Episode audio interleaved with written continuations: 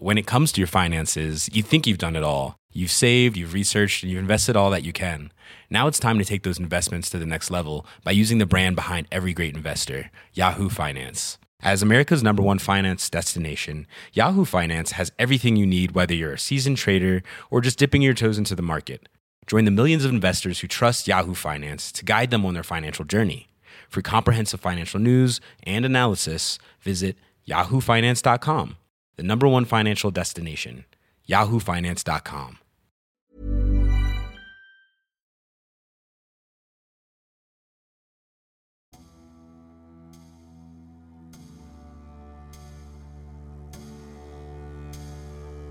Régine Cavagnou avait conquis le monde et rêvait d'Olympe. Après bien des galères, la Française s'était hissée tout près des sommets du ski mondial à l'approche de la trentaine. Une matinée d'automne, lors d'une banale séance d'entraînement, elle a rencontré la mort. Dénouement absurde et injuste d'une vie bien trop courte.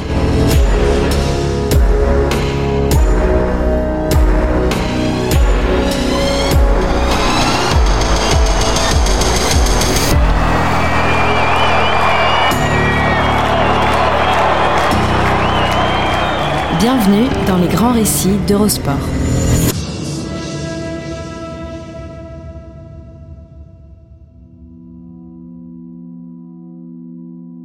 Le visage est resplendissant, le sourire large.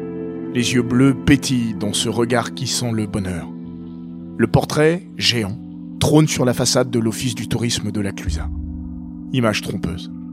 Ce 1er novembre 2001, la petite station de Haute-Savoie pleure depuis 24 heures à peine la disparition d'une enfant du pays. Régine Cavagnou s'est éteint la veille. Ici, tout le monde la connaissait. Avant d'être une station de sport d'hiver, la Clusa est d'abord un village. Régine en faisait la fierté. Toussaint plus triste que jamais. Dans les images d'époque, rares sont ceux qui acceptent de parler. Vis-à-vis des étrangers, en tout cas. Entre eux, les la partagent, pour l'atténuer un peu. Ici, on parle pas de ces choses-là. Nous avons la souffrance muette. On y voit tout de même Yvette Perilla, une figure elle aussi, la sœur cadette de Guy, l'ancien champion du monde et médaillé olympique. Elle tient depuis trois décennies la plus célèbre boutique de vêtements de la Clusa. On a reçu cette nouvelle comme un coup d'assommoir qui met la Clusa dans la plus grande peine. Des sanglots dans la voix. La Clusa n'est pas seulement triste, elle est abasourdie. Le propre des morts subites, qui, par définition, n'autorise pas à s'y préparer. Quelques jours plus tôt, Régine Cavagnou n'était que vie, une jeune femme de 31 ans épanouie. La skieuse ne l'était pas moins. Tout n'avait pas été rose pour Régine, mais tout avait fini par lui sourire. Rendant d'autant plus absurde l'intervention prématurée de la grande faucheuse. Elle était au sommet d'une carrière longtemps contrariée, mais enfin accomplie. Elle était l'incontestable leader de l'équipe de France. Après avoir conquis le monde, elle rêvait d'Olympe. Les Jeux de Salt Lake City, trois mois et demi plus tard, devaient lui permettre d'obtenir la consécration ultime. Le portrait évoqué plus haut avait été installé quelques mois plus tôt, en janvier 2001, après son sacre mondial en Super G. On l'y voit avec sa médaille d'or, accompagnée de ces mots Bravo Régine et championne du monde. Au sommet, enfin, après des années de doute et de galère. Les blessures épargnent rarement les skieurs, surtout les adeptes de la vitesse comme elle. Mais quand même, disons que Régine avait eu une surdose de poisse. Très tôt. À 17 ans, rupture des ligaments croisés du genou gauche. Deux ans plus tard, la même, mais côté droit. Entre les deux, en 1988, une vilaine fracture de l'épaule droite. Sa carrière chez les grandes n'avait pas encore commencé que le corps de Régine Cavagnou avait déjà payé un lourd tribut à son sport. Si elle n'avait pas été retardée par toutes ces blessures, elle y serait arrivée avant. Jugeait à sa disparition Gaston Cavagnou, cousin et entraîneur des débuts. Ses premiers pas en Coupe du Monde, au cours de l'hiver 90-91, sont pourtant prometteurs. La Française ne dispute que trois courses, pour trois top 10, dont une sixième place à Veil, en descente. Elle n'a que 20 ans, mais s'annonce comme une future grande du ski tricolore. Deux saisons plus tard, elle décroche ses premiers podiums, en descente et en super G, et intègre le top 15 mondial. On la croit lancée pour de bon. Mais ce sera le début d'une longue traversée du désert. Les blessures, encore. Cette fois, c'est le dos qui se détraque, obligeant la native de Tone à s'entraîner avec une Minerve. Pendant cinq saisons, de 93 à 98, Cavagnou rame et s'égare. Pas de résultat et des doutes plein la tête. À 28 ans, il n'y a pas grand monde pour croire encore en la skieuse de la Clusa, à part elle-même peut-être. Elle a raison. La saison 98-99 sera celle de l'explosion pour Régine. Libérée de ses démons et physiquement en pleine bourre, elle s'offre son premier podium depuis 5 ans lors de la descente de Val d'Isère en décembre. Le mois suivant, elle accomplit définitivement sa mue. À Cortina d'Ampezzo, qui deviendra son petit jardin italien, elle y signera 4 de ses 8 victoires en Coupe du Monde, elle vit une semaine de rêve. En 4 jours, 2 victoires, une troisième et une quatrième place. Je crois qu'aujourd'hui j'ai fait une course de rêve. Euh, Je me suis jamais fait autant plaisir dans un tracé en course. Ça m'est arrivé de me faire plaisir en- en- aux entraînements, mais là le jour de la course, c'est de produire un ski comme ça et de faire vraiment, vraiment ce que je voulais à l'endroit où je décidais et vraiment euh, sans me faire surprendre par un mouvement de terrain. Ah ça, ça a été fabuleux. De ces 4 folles journées, le 21 janvier 99 demeure inoubliable pour elle. En devançant Isolde Kostner et Hilde Gerg, Cavagnou s'adjuge la descente. Le premier succès de sa carrière et une première victoire pour une Française dans la discipline depuis Caroline Attia en 1981. C'est le fruit de toutes ces années de travail. C'était qu'une question de confiance en fait. Si la championne s'ouvre enfin comme une fleur, c'est que la jeune femme a trouvé son équilibre. Pendant des années, son caractère très réservé l'a peut-être freiné. Réservé mais bien trempé. Au sein de l'équipe de France, les relations sont parfois complexes. Elle est moins dure désormais. Elle est sortie de sa coquille et parvient à s'ouvrir aux autres. Expliqué quelques mois avant le drame Gaston Cavagnou au sujet de sa cousine. Après ce grand bond en avant, Régine connaît pourtant un nouveau coup d'arrêt. Quelques jours après la triomphale percée de Cortina, une déchirure ligamentaire au genou la prive des mondiaux de Veil et de la fin de saison. Mais ce pépin-là la ralentira momentanément, sans entraver son ascension. Après chaque blessure, je me disais que c'était pas terminé. Tu vas revenir. Ma passion pour le ski m'a toujours porté. Repartir de zéro et tout reconstruire à chaque fois, c'est dur. Mais c'est sûr que traverser des épreuves, ça forge le caractère. Les deux hivers suivants vont la porter vers les sommets du cirque blanc. En 2000 comme en 2001, Cavagnou termine à la troisième place du classement général de la Coupe du Monde. Elle décroche six nouvelles victoires en deux saisons, s'imposant en descente, en super G et même une fois en géant, à Coppermonte. Le début de l'année 2001 est faste. Régine y enlève le petit globe de cristal en super G, et surtout le titre de championne du monde à Sankt Anton, dans la même discipline.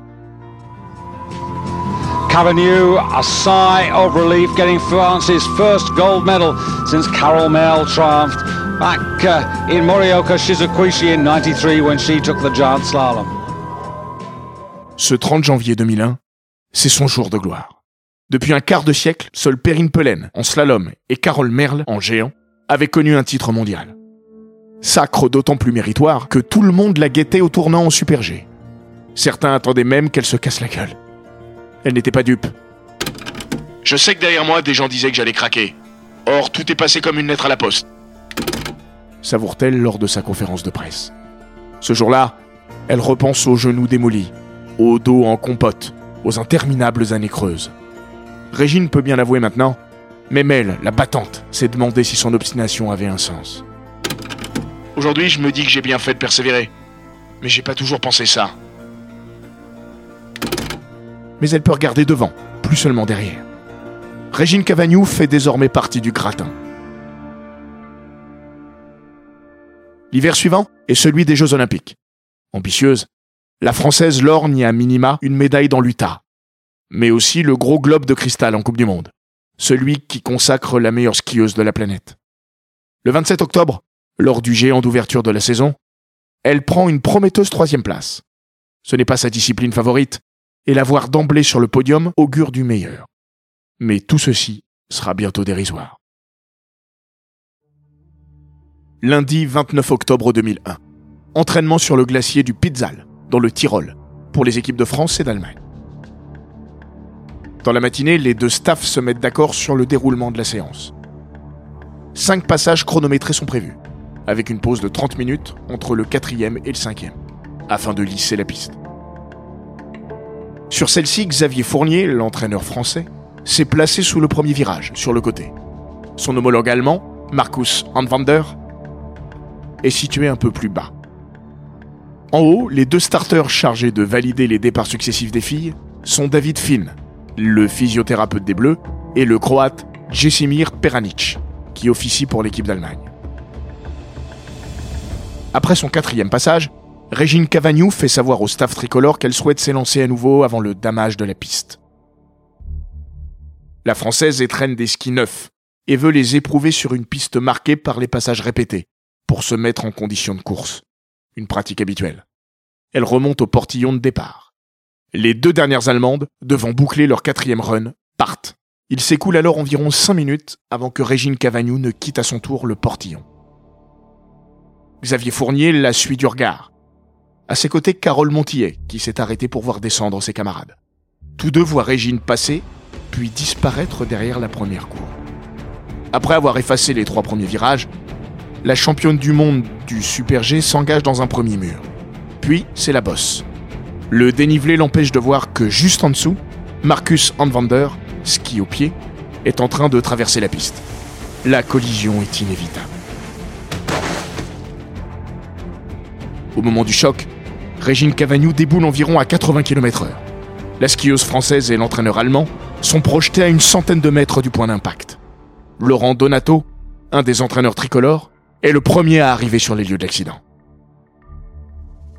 Xavier Fournier et Carole Montillet le suivent, d'une poignée de secondes. Pour eux, plus rien ne sera jamais comme avant. Pour Régine Cavagnou, plus rien ne sera. Lorsque l'information parvient en France dans l'après-midi, la championne de la Clusa est sur la table d'opération, à l'hôpital d'Innsbruck, où elle a été transportée en hélicoptère. Elle va y rester près de six heures. Carole Montillet trouve la force de dire quelques mots. Nous sommes sous le choc. Nous avons pleuré toute l'après-midi et ce sera très compliqué pour nous de remonter sur les skis. Mais j'ai confiance. Régine est une fille solide. Elle va se sortir de là. En réalité, son cas est désespéré. Touché au foie, à la cage thoracique et surtout au cerveau, Cavagnou a subi des dommages irréparables. Le lundi soir, après l'intervention, Michael Blows, le responsable du service traumatologie, parle de pronostic vital engagé. L'équipe se donne encore du temps, celui de la journée de mardi. Mais aucune amélioration n'est en vue. Et 24 heures après le drame, Blaus évoque cette fois un état irréversible. Régine Cavagnou s'éteint le mercredi 31 octobre, au matin.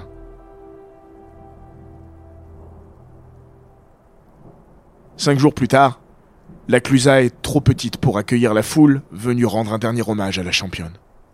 Le froid mordant n'a pas freiné les anonymes, massés devant l'écran géant, installé sur la place du village.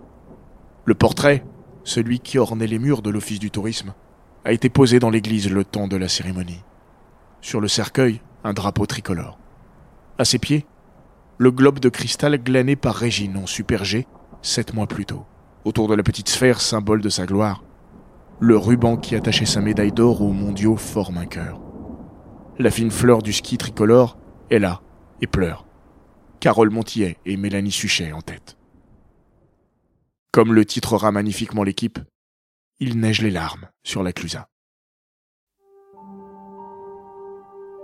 Mais sa mort touche bien au-delà de sa station ou même du cercle de l'équipe de France. Corinne Rebellet, une de ses rivales sur la piste, était aussi sa grande copine en dehors elle n'est pas la moins secouée. C'est terrible. On se connaissait depuis dix ans. Régine était très joviale, d'une grande gentillesse. Parfois, il nous arrivait de papoter comme deux vieilles dames. Peut-être papotent-elles à nouveau ensemble, ailleurs. Le 30 avril 2006, la Valaisanne, assassinée par son mari dont elle venait de se séparer, rejoint Régine. Beaucoup trop tôt pour elle aussi. Elle avait 33 ans. La tragédie du Pizzal est venue poser un nouveau ruban noir sur le cercle blanc. La décennie a été dévastatrice. En 1991, le grand espoir autrichien Gernot Reinstadler, 21 ans, trouve la mort à Wengen, lors de la descente d'entraînement du Laubernhorn Dans la courbe la plus rapide de l'hiver, il chute à plus de 100 km heure. C'est ce qui se pique dans les filets et empale le malheureux. Les insoutenables images de Reinstadler dévalant la piste sur plusieurs dizaines de mètres et laissant apparaître une traînée de sang sur la piste blanche vont profondément et durablement choquer. Trois ans plus tard, c'est une grande dame du ski, l'Autrichienne Ulrich Mayer, double championne du monde, qui se tue à Garmisch. Six mois avant Régine Cavagnou, l'ancien champion olympique américain Bill Johnson se fracasse lors des championnats des États-Unis. Il s'en tire, mais reste trois semaines dans le coma. Mais dans le cas de Régine Cavagnou, l'incompréhension et bientôt la colère vont se greffer au chagrin. Les cas précédemment cités, aussi terribles soient-ils, relevaient d'une chute en course ou à l'entraînement, sans causalité extérieure. Les tristes risques du métier. La Française, elle, n'est pas tombée. Elle a heurté une personne qui n'aurait en théorie pas dû se trouver là. Sa mort ne doit rien à la fatalité, mais à une accumulation d'erreurs, de négligences, et même de fautes graves. Bientôt, elles seront au centre des débats, car au-delà du deuil, les proches de Régine Cavagnou auront besoin de savoir, de comprendre. L'enquête des autorités autrichiennes va prendre plus de trois années. Allemands et Français n'ont cessé de se renvoyer la responsabilité de la catastrophe. Mais côté allemand, personne ne sera inquiété. Initialement mis en examen, Jessimir Peranich bénéficie d'un non-lieu. Ils ne sont que deux à être renvoyés devant les juges, Xavier Fournier et David Finn. Leur procès se tient au printemps 2005, à Annecy. Ils sont poursuivis pour homicide involontaire et blessure involontaire. Devant le tribunal, ils se présentent comme des boucs émissaires. Pour eux, le procès est tronqué à partir du moment où les Allemands sont absents. À la barre, Xavier Fournier rejette la faute sur Marcus Anvander. Dans les écoles de ski, la première chose qu'on apprend aux enfants, c'est de pas rester derrière une bosse car il n'y a aucune visibilité. Mais le procureur s'en tient aux conclusions de l'enquête et à l'ordonnance du renvoi. Si le coach allemand, qui a survécu à ses blessures, a traversé, c'est qu'il pensait vraiment que l'entraînement était terminé car cet homme n'est pas suicidaire. Dans le portillon de départ, David Finn assure quant à lui avoir prévenu son monologue Chesimir Peranic. Mais d'autres témoins affirment que le Croate, parti ranger les sacs, n'était plus là. Une chose est sûre, personne n'a prévenu Marcus Anvander. Pour lui, l'entraînement était terminé. Il a commis une imprudence, mais de bonne foi, conclut le procureur. Il ressort de ce procès que la pauvre Régine Cavagnou a été victime de défaillances multiples et d'un amateurisme confondant. Les deux équipes, allemandes et françaises, n'étaient pas sur la même fréquence radio. La barrière de la langue a fait le reste elle ne communiquait que par simples gestes. Ce manque d'organisation et de coordination a posé les bases d'un accident potentiel. Il fallait certes un enchaînement de circonstances malheureuses pour que le drame arrive. Mais le funeste terreau était en place. Les deux prévenus sont finalement condamnés à trois mois de prison avec sursis et 5000 euros d'amende, légèrement en deçà des réquisitions du procureur. Les proches de Régine Cavagnou, eux, sont consternés. Ils comprennent à travers les débats que rien, depuis sa mort accidentelle, rien n'a changé sur les pistes. Je suis effaré par ce que je viens d'entendre. On n'a pas tiré les leçons de la mort de Régine. Déplore son papa, François. Simone, la maman, lâche quant à elle une phrase terrible. Depuis l'accident, tout le monde nous a oubliés. On n'a plus vu un seul entraîneur d'origine. La justice leur octroie chacun 24 000 euros de dommages et intérêts. 16 000 euros à la sœur d'origine et 28 000 à son compagnon. Dérisoire, évidemment. En prenant la parole à la fin des débats, Xavier Fournier avait dit espérer que ce procès allait apaiser la douleur de la famille d'origine. Mais peut-on apaiser une telle souffrance quand elle se double d'une injustice?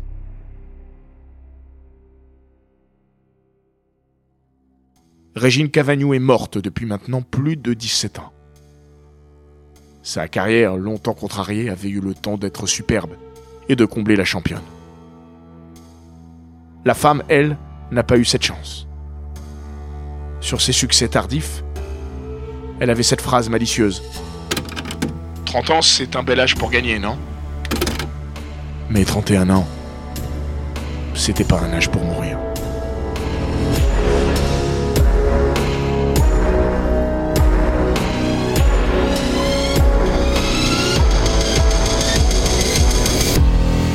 Cet épisode des grands récits d'Eurosport a été écrit par Laurent Vergne. Il est raconté par Florian Bayou, monté par Jean-Gabriel Rassa et produit par Bababam.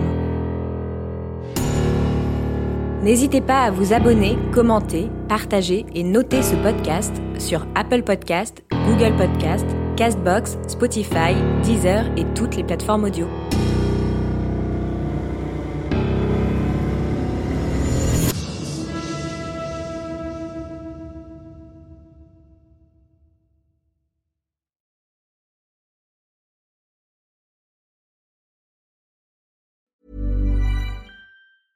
When it comes to your finances, you think you've done it all. You've saved, you've researched, and you've invested all that you can. Now it's time to take those investments to the next level by using the brand behind every great investor, Yahoo Finance. As America's number one finance destination, Yahoo Finance has everything you need, whether you're a seasoned trader or just dipping your toes into the market. Join the millions of investors who trust Yahoo Finance to guide them on their financial journey. For comprehensive financial news and analysis, visit yahoofinance.com, the number one financial destination, yahoofinance.com.